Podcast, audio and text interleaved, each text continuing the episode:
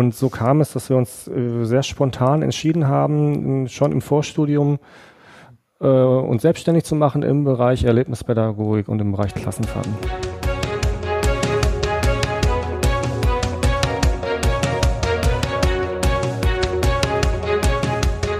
Herzlich willkommen bei der neuen Folge von Dann sehen wir uns in Bielefeld, dem Podcast von Das kommt aus Bielefeld. Mein Name ist Jan-Philipp Platenius und ich bin heute zu Gast bei Christoph Brandt von der Schattenspringer GmbH. Ähm, ja, danke, dass ich hier sein darf und ähm, sag doch vielleicht mal ein paar Sätze zu dir. Ja, herzlich willkommen bei Schattenspringer. Ja, mein Name ist Christoph Brandt, ich bin Geschäftsführer der Schattenspringer GmbH, bin 43 Jahre alt, und äh, habe das Unternehmen vor knapp 20 Jahren jetzt äh, gegründet. Mhm.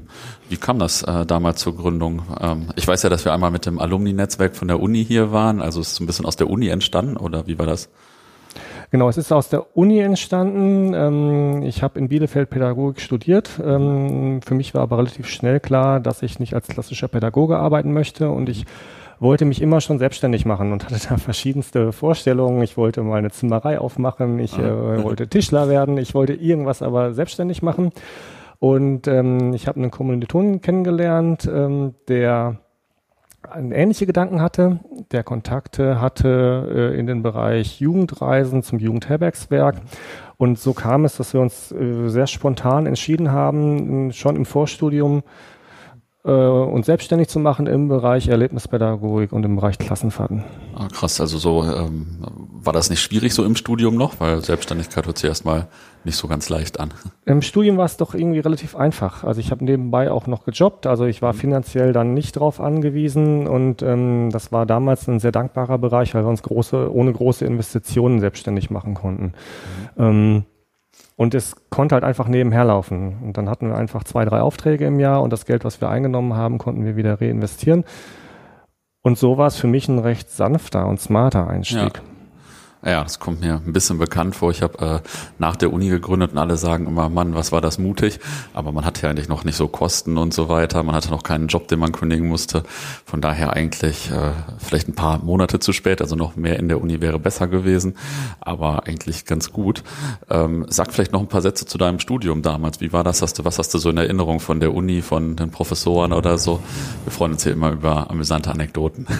Oh, amüsante Anekdoten kann ich gar nicht so viele liefern. Also ich habe erst erst in Richtung Freizeitpädagogik studiert mhm. und ähm, wie gesagt, daraus kam dann die Gründung und ja, wenn man dann so ein Projekt hat und sagt, man möchte das auch weitermachen und man möchte sich auch gegen alle Widerstände ähm, durchsetzen und auch gegen alle Skepsis, die einem äh, entgegenschlägt, ähm, sagen, ich möchte da aber in dem Bereich weiter selbstständig sein, ich möchte dann nachher auch mein Leben drauf, ähm, ja, drauf basieren lassen, ähm, dann bleibt gar nicht mehr so viel Zeit für nette Anekdoten und ja. viel Zeit in der Uni. Und damals im Diplomstudiengang konnte man sich das ja noch ähm, relativ gut zurechtlegen, was man wie wo macht. Und ähm, ja, so war die Uni für mich letztendlich immer ein Ort, wo ich dann hingegangen bin, um auch viel zu lernen. Und ich muss sagen, was mir damals gar nicht bewusst war, ich habe auch viel gelernt, auch viel für die Arbeit gelernt.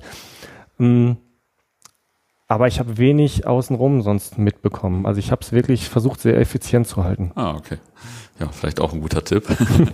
Jetzt bist du ja heute auch noch Geschäftsführer von äh, Schattenspringer. Ähm, sag vielleicht mal ein paar kurze einführende Worte zu euch oder auch gerne lange einführende Worte. mhm. Ja, äh, Schattenspringer hat sich entwickelt aus äh, dem kleinen, ich nenne es mal kleinen erlebnispädagogischen Anbieter, der einzelne Programme durchführt, die ich auch selber noch durchgeführt habe, ähm, hin zu einem Unternehmen ähm, mit mehreren Mitarbeitern, mit einer Vielzahl Mitarbeitern. Ähm, und was natürlich für mich auch extreme Veränderungen äh, hervorgerufen hat. Das ja. heißt, ich bin jetzt nicht mehr der Pädagoge, der mit Schulklassen arbeitet, sondern ich bin halt Geschäftsführer ähm, und verantwortlicher Handelnder letztendlich für ein ganzes Unternehmen, für viele, viele Mitarbeiter mhm. Und muss halt einfach viel organisieren, viel machen und tun und klar, wenig äh, von dem erstmal augenscheinlich, was ich damals in der Uni gelernt habe, kommt heute noch zur Anwendung. Andersrum, wenn man es ja, wenn man es anders betrachtet, ist natürlich so, dass viele Dinge, die ich im Pädagogikstudium gelernt habe, ich dann doch irgendwie in meiner Führungsarbeit anwende. Sei es jetzt Gesprächsführung, sei es ähm, Umgang mit Mitarbeitern und äh, ja, Personenlenken.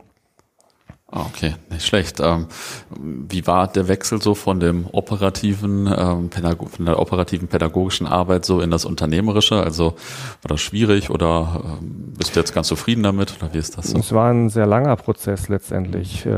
Ich hatte mir damals ein ganz witziges Ziel gesteckt. Ich habe, äh, da ich ja Anfang Mitte 20 war, als ich das Unternehmen gegründet habe und dann auch eine Zeit lang sehr viel unterwegs war mit den erlebnispädagogischen Programmen, hatte ich mir irgendwann mal so das Ziel gesteckt, mit 30 möchte ich nicht mehr erlebnispädagogische Programme mit Kindern und ah, Jugendlichen machen. Und ähm, witzigerweise hat das auch funktioniert. Mhm. Also ich glaube, mit 30 habe ich noch mal zwei, drei Programme gemacht, ab dann aber eigentlich kaum noch. Und ähm, ja, von daher war dieser, dieser Wechsel in, in die Unternehmensführung, in andere Themengebiete, einfach für mich von vornherein klar und das wollte ich auch machen. Ah, okay, cool. Nicht schlecht. Ähm, wie viele Mitarbeiter seid ihr denn jetzt mittlerweile?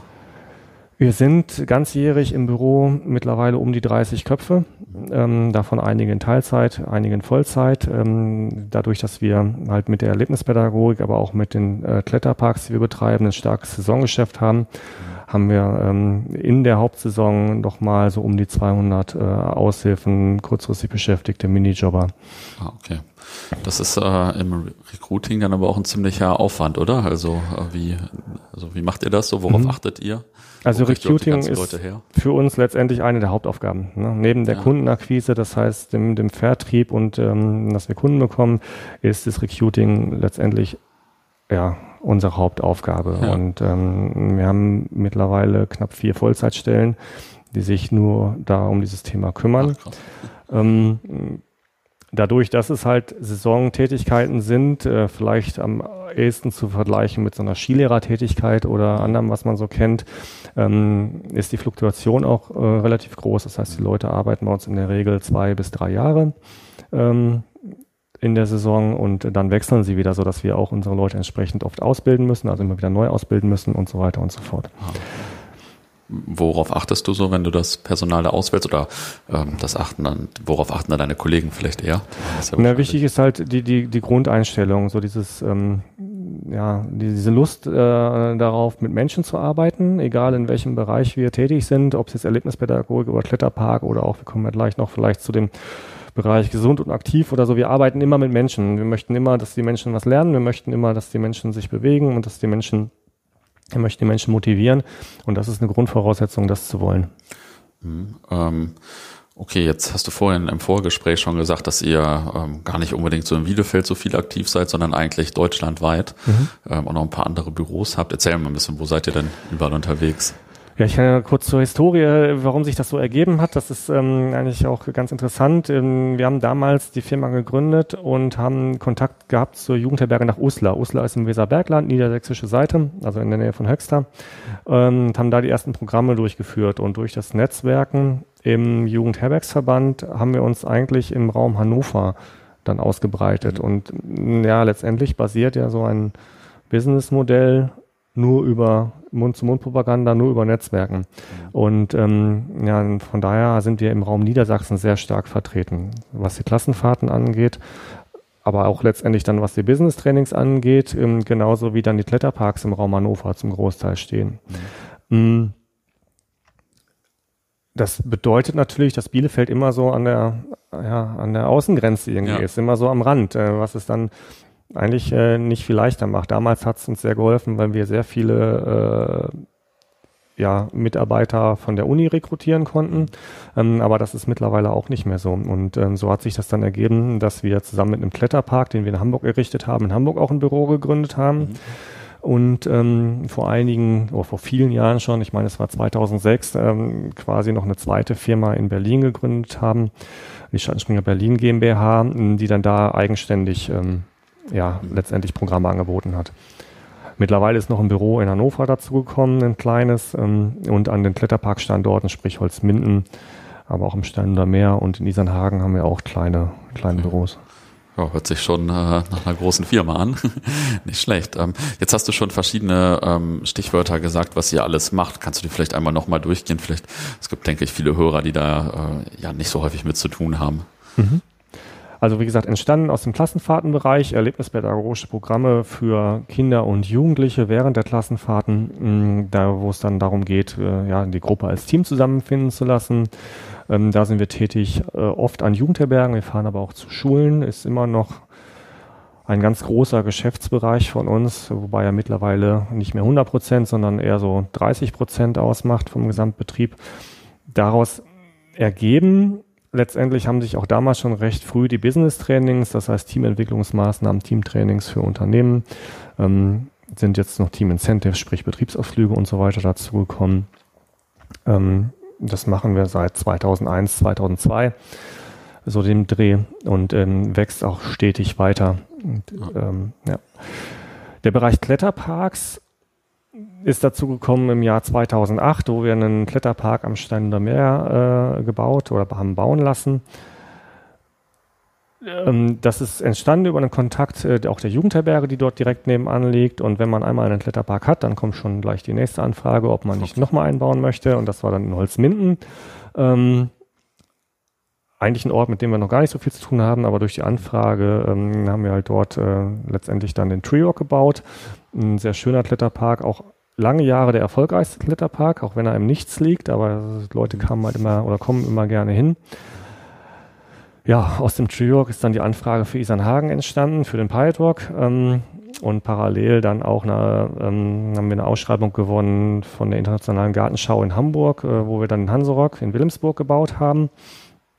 Und äh, dann haben wir lange Jahre lang, äh, lange Jahre quasi die vier Kletterparks sehr erfolgreich betrieben und haben letzten Sommer noch in Hildesheim den Jimmy's Rock dazu gepachtet, sodass wir jetzt fünf Anlagen okay.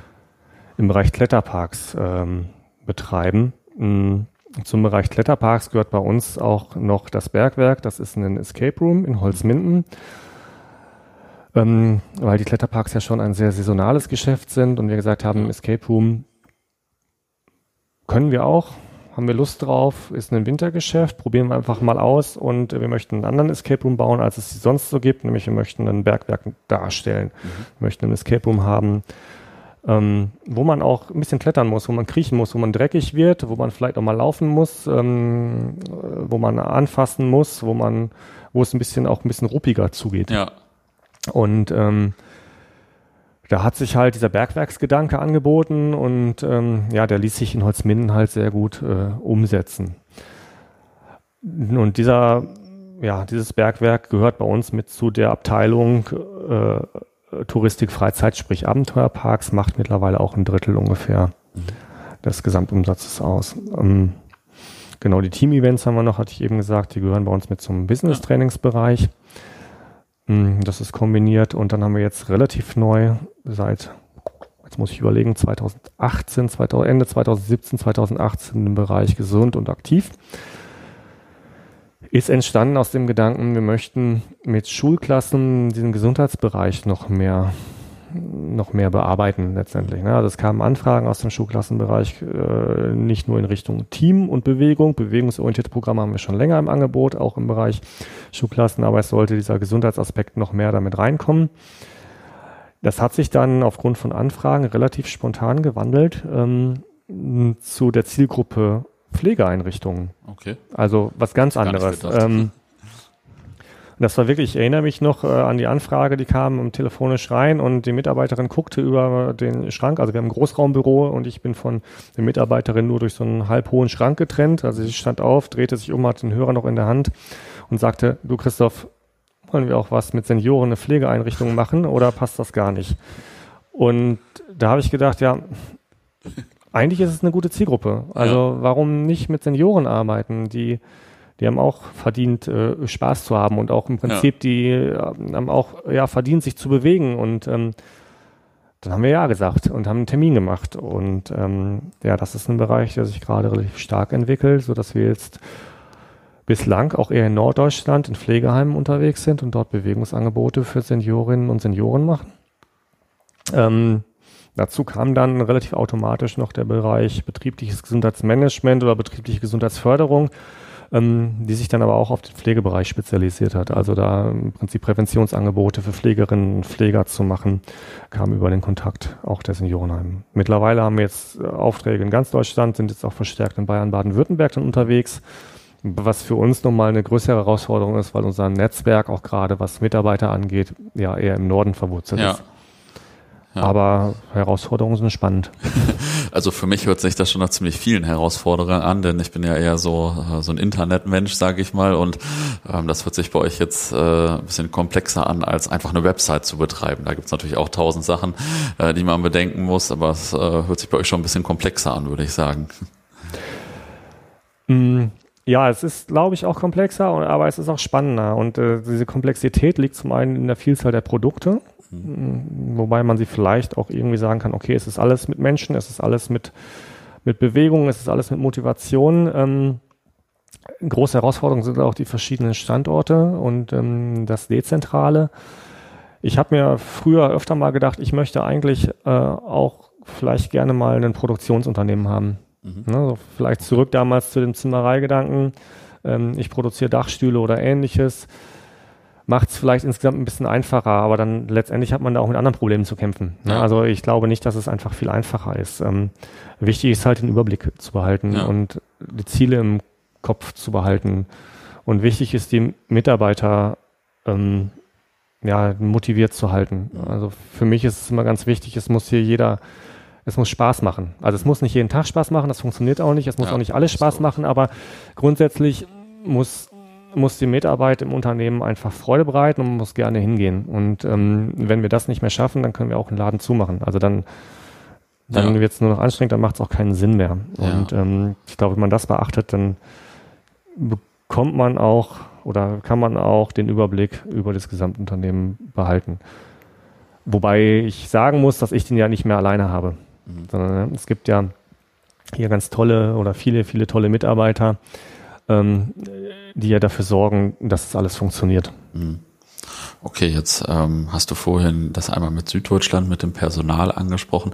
Ist das so die größte Herausforderung für euch, da neues Personal zu gewinnen? Oder, keine Ahnung, gibt es bürokratische Auflagen oder was ist so die größte Herausforderung für euch?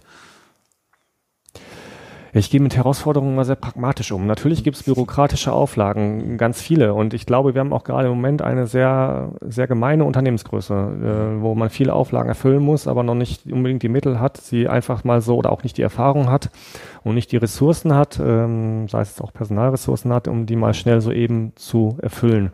Ja. Ähm, ja, aber letztendlich muss man sich die ganzen Herausforderungen einzeln anschauen, da muss man sie abarbeiten und da muss man eine Entscheidung treffen, will man das oder will man das nicht. Und ähm, wenn man das möchte, dann kann man das auch tun. Ja. Also es gibt wenig bürokratische Hürden, die man nicht, die man nicht bezwingen kann. Mhm. Ähm, man muss es nur als Herausforderung wirklich annehmen. Und natürlich äh, ähm, kostet auch jede bürokratische Hürde wieder Geld und Zeit und Aufwand. Aber wenn man sie nicht äh, entgegennimmt, dann, ja, dann braucht man es nicht tun. Ja, äh, sehr, sehr ostwestfälisch, nicht so viel meckern, sondern machen. ja, ich kann immer mit Gedanken äh, nachhängen und sagen, Mensch, was wäre, wenn ich es nicht machen müsste? Ja. Aber das bringt mich halt nicht weiter. Ne? Ja. Und das kostet Energie und kostet Kraft und das ja, macht auch absolut. keinen Spaß. So und ähm, wie gesagt, dass Spaß halt wichtig ist, da muss man es halt als Herausforderung annehmen. Ja, Recruiting ist eine große Herausforderung. Ähm, auch gerade dann an diesen, an diesen Orten ähm, in Süddeutschland dann wieder neue Kontakte zu finden, Hochschulkontakte zu, generieren. Letztendlich wissen wir aber glücklicherweise, wie man es anpacken muss. Ne? Also auf welche Leute muss man zugehen, an welche Hochschulen geht man ran, um da entsprechend dann ja gerade im Gesundheitsbereich auch die schon relativ stark spezialisierten Leute zu finden. Mhm. Ähm, es ist oft eine Wellenbewegung. Das, das ist so, ja, das ist für mich immer die Schwierigkeit auch selber. Also manchmal ist, steht das Recruiting oder die Schaffung der Organisationsstruktur im Vordergrund. Dann vernachlässigt man oder vielmehr vernachlässige ich das Thema Vertrieb Kundengewinnung. Äh, so dass wir dann ein Jahr lang eine super Organisationsstruktur aufgebaut haben, ganz viele tolle Mitarbeiter, uns fehlen aber die Kunden. Das ist nicht ja. gut fürs Unternehmen. Ja. So, dann kümmern wir uns um die Kunden, dass wir die Kunden bekommen und vernachlässigen den anderen Bereich wieder ein bisschen. Dann wird es wieder auch knifflig. Also dieses Gleichgewicht zu finden, ist schwierig, gelingt mir auch nicht immer. und gelingt dem Unternehmen auch nicht Ja. immer. Ähm, ja, das ist so die größte Herausforderung, wirklich diesen schmalen Grad zu finden, dass es halt passt. Ja, das glaube ich. Ähm, Im Podcast hier geht es auch immer viel um Digitalisierung. Ähm, wie, inwieweit ist das denn in eurem Bereich so relevant? Mm, Ja, ich glaube, das ähm, hat eine grundsätzlich hohe Relevanz, ähm, wenn man es auch auch schon auch schon in der Historie. Ne? Also mh, die ersten Trainer, die ich angestell, angestellt habe, die mit mir die erlebnispädagogischen Programme gemacht haben, die konnte ich immer noch anrufen und mit denen konnte ich mich noch so verabreden, habe gesagt, heute um sieben geht's los, aber als wir dann zehn Leute waren oder zwölf Ja. Leute waren, die dann in der Saison unterwegs waren, und das ist ja deutlich weniger als heute, gab es schon die erste Website mit inter internen Zugriff, wo die Leute sich die Termine dann quasi raussuchen konnten. Und das war schon der erste Schritt in richtigen, Richtung Digitalisierung. Und so wurden auch dann Dokumente letztendlich eigentlich immer eher digital verteilt. Ähm, klar kommt dann irgendwann mit größer werden der Buchhaltung und Co. Äh, kommt dann dieser ganze Papierkrieg wieder hinzu. Mittlerweile sind wir gerade dabei, die Buchhaltung auf digitales Belegbuchen. Ich weiß, es ist eigentlich auch schon, hätte man schon vor fünf, sechs Jahren machen können. Aber das ist gerade ein Thema, ähm, dem wir uns annehmen hier im Büro. Letztendlich durch die verschiedenen Standorte und durch die Mitarbeit mit, von so vielen Menschen an dieser Vielzahl Standorte läuft eigentlich alles digital. Ah, Okay, aber euer Produkt an sich, sage ich mal, ist ja noch äh, sehr, ähm, sehr undigital und das ist wahrscheinlich auch gut so, weil die Leute vielleicht auch mal abschalten wollen von ihren Handys und so. Das ist vielleicht ein Vorteil, oder? Ist das so? Es gibt Ideen zur Verknüpfung. Ne? Das kann man ja schon, ähm, was die Produkte angeht. Ähm, ich habe übrigens ganz früher mal gedacht, ich mache Erlebnispädagogik und Computer, muss ich irgendwo zusammenbringen. Ich habe auch äh, in der Schule als Leistungskurse Informatik und Mathe gehabt. Ist als Pädagoge Okay. auch eher ungewöhnlich. Das stimmt. ähm, aber ich wollte damals schon die Computer mit der Erlebnispädagogik verknüpfen, ist aber nie was draus geworden. Und es gibt jetzt ganz tolle Anbieter, die was zum Thema Cybermobbing machen. Also Cybermobbing ähm, und damit äh, mit den, mit den ähm, Tablets und Handys und Medien arbeiten und das mit der Erlebnispädagogik verknüpfen. Das haben wir noch nicht geschafft im Unternehmen, so als Programm aufzubauen. Klar, bei den Kletterparks, da wollen die Leute raus. Die wollen, die, die geben ihr Handy an der Hütte ab und wollen das auch Ja. gar nicht mitnehmen und ähm, wollen dann draußen sein. Im Bereich Gesundheit mh, kann ich mir gut vorstellen, dass es da nochmal was in Richtung Digitalisierung auch im Angebot gibt, in Richtung Apps oder ähnlichen, aber es ist halt einfach nicht so unser Spezialgebiet. Mhm. Jetzt ähm, bist du ja schon sehr lange Unternehmer. Was kannst du jetzt vielleicht so jüngeren Unternehmern, die vielleicht zuhören, äh, oder Unternehmerinnen mitgeben? Ausprobieren. Also ähm, auch Fehler zu lassen. Ich ähm, hatte ja letztens auch gerade ein Gespräch im Unternehmen mit einer Mitarbeiterin. Ähm, ich finde, Fehler machen ist wichtig. Da bin ich Erlebnispädagoge. Erlebnispädagoge ist ja so handlungsorientiertes Lernen, also Lernen durch Fehler. Man darf Fehler ruhig mal machen und äh, sich auch nicht davon entmutigen lassen. Man sollte halt Fehler nicht zweimal machen. Hm. Äh, oder zumindest nicht den gleichen Fehler zweimal Ja. machen. ähm, aber ansonsten einfach machen, ausprobieren, wagen. Ja, So, es, äh, es kommt irgendwann jemand, der einem sagt, so geht das nicht, und dann muss man es halt anders machen. Mhm. Und äh, klar, das kann dann mal wehtun oder mal auch nicht wehtun, ne? aber ähm, man muss es halt ausprobieren. Und äh, ich finde es wichtig, äh, sehr positiv auf Leute zuzugehen, und sei es jetzt, ähm, sei es jetzt natürlich Mitarbeiter, Mitarbeiter zu motivieren, sei es aber auch, wir sprachen eben über bürokratische Hürden. Ähm, auch da mit, äh, mit, mit, Leuten, die bürokratische Hürden umsetzen müssen, irgendwie mit denen kann man auch vernünftig sprechen und da Ja. kann man sich auch gut beraten lassen und ähm, dann gibt es da auch Lösungen für. Ah, okay.